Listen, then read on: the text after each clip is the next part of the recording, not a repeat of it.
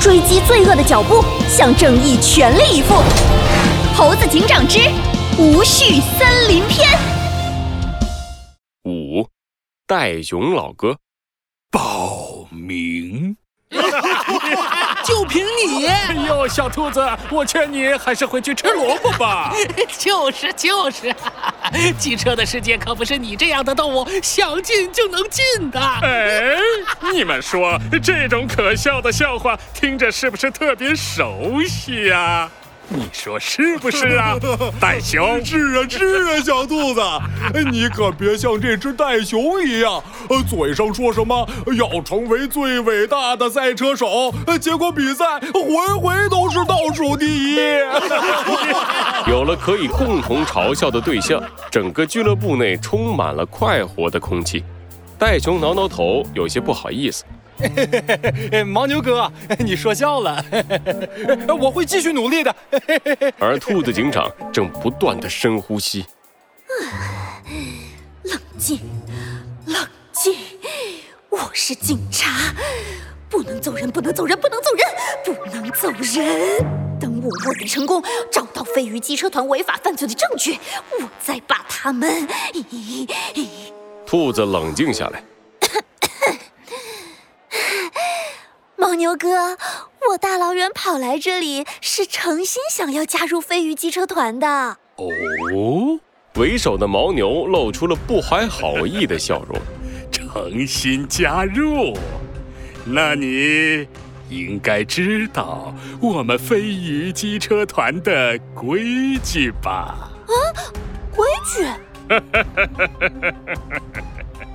这个呀。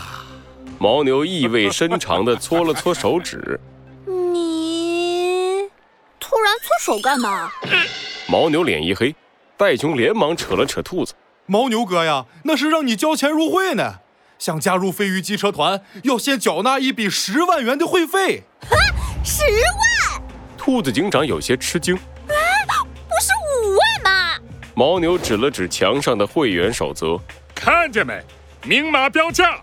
五万是昨天的价格，今天是十万，明天呢就是十五万啦。早报名早优惠呀！兔子警长咬咬牙，可恶，竟然坐地起价！我可是好不容易才凑了五千块钱，本来就不够，想来碰碰运气的。这可倒好，他们还涨价了。兔子警长尴尬地露出了一个笑容。牦牛哥，你看能不能通融一下？我我只有这么多钱。兔子警长掏出自己的钱包，里面果然只有五千块钱。对于他的回答，一旁的袋熊似乎早有预料，他同情地拍了拍兔子警长的肩膀：“没钱。”没钱就想加入我们大名鼎鼎的飞鱼机车团？你当我们是要饭的？牦牛重重的哼了一声：“袋熊，把他赶出去！”是。哎呀，老妹儿啊，你还是走吧。你们。正当戴熊往外赶人时，俱乐部靠近墙角的走廊里走出一个高大的身影。慢着！喧闹的俱乐部内顿时安静了下来，看向了发声者。老大，那是一只壮硕的金钱豹，它穿着一件印有飞鱼图案的无袖夹克，露出发达的手臂肌肉，头上还绑着一块黑色的头巾，头巾上同样印满了飞鱼图案。小毛，让他留下。牦牛一脸错愕，呃，可是让他参加晚上的竞速赛，按照考核结果。决定他的去留。金钱豹扔下一句话，就转身走回了走廊深处。